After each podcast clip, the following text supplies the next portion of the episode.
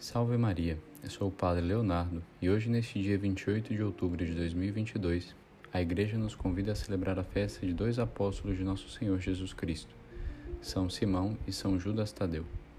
Simão, palavra hebraica que significa zeloso, tinha um cognome de Cananeu, derivado de Caná, aldeia de, da Galileia. Nicéforo Calisto diz que Simão pregou na África e na Grã-Bretanha. Judas, um dos doze, era chamado também Tadeu, ou Lebeu, que São Jerônimo interpreta como homem de senso prudente. Seu nome significa confessor ou glorioso. Judas Tadeu foi quem na última ceia perguntou ao Senhor: Senhor, como é possível que tenhas de te manifestar a nós e não ao mundo? Segundo São Jerônimo, Judas terá pregado, teria pregado em Osro, Osroene, que é a região de Edessa. Teria evangelizado também a Mesopotâmia, e São, pa São Paulino de Nola tinham como apóstolo da Líbia. Conta-se que Nosso Senhor, em revelações particulares, teria declarado que atenderia aos pedidos daqueles que, nas suas maiores aflições, recorressem a São Judas Tadeu. Além de tudo isso, eles foram, e, e muito mais importante, eles foram os primeiros depósitos da fé e os primeiros encarregados em levar a fé que Jesus ensinava a todos os povos. Por isso, lemos no Evangelho de hoje que antes de escolher e chamar os seus apóstolos, Jesus foi rezar. Assim está escrito: Naqueles dias, Jesus foi à montanha para rezar e passou a noite toda em oração. Ao amanhecer, chamou os seus discípulos e escolheu doze dentre eles, aos quais deu o nome de apóstolos.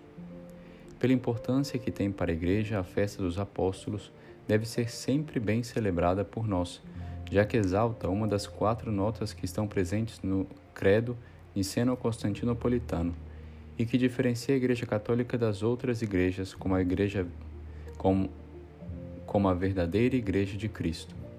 Igreja que é una, santa, católica e apostólica.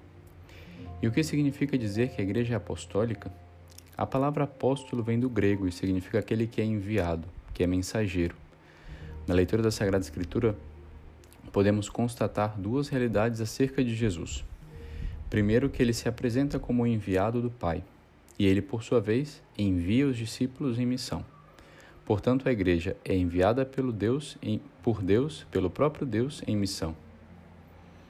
E aplicada à igreja, a palavra apostólica pode ter três significados. A igreja é apostólica porque está edificada sobre os testemunhos dos primeiros apóstolos, que é a base da doutrina católica, ou seja, o fundamento da igreja, são, as, são, os, são os apóstolos, que seria o depósito da fé. A igreja apostólica, porque com a assistência do Espírito Santo conserva e transmite a doutrina dos apóstolos às novas gerações, a mesma doutrina de dois mil anos atrás, e a mesma doutrina de Jesus Cristo, e a Igreja é apostólica porque nela vive o mandato missionário que Jesus confiou aos apóstolos. A Igreja continua a missão de levar o Evangelho a todo o mundo, e através do Papa e dos bispos, a comunidade eclesial continua sendo santificada, ensinada e guiada até a segunda vinda de Jesus. E é assim que lemos o Evangelho de hoje. Ao amanhecer, chamou seus discípulos e escolheu doze dentre eles, aos quais deu o nome de apóstolos. Jesus escolhe aqueles que seriam encarregados de sua mensagem, aqueles que teriam a grande responsabilidade de transmitir a mensagem de Deus aos homens. Essa mesma mensagem de salvação que é transmitida pela Igreja há dois mil anos. Sobre isso, sobre a importância desses mensageiros, os quais Jesus escolheu, fala o Catecismo citando a Constituição Lumen Gentium.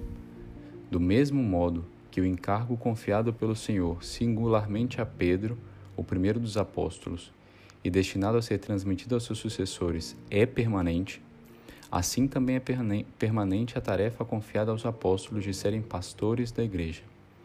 E também a tarefa confiada, portanto, aos bispos de serem pastores da Igreja.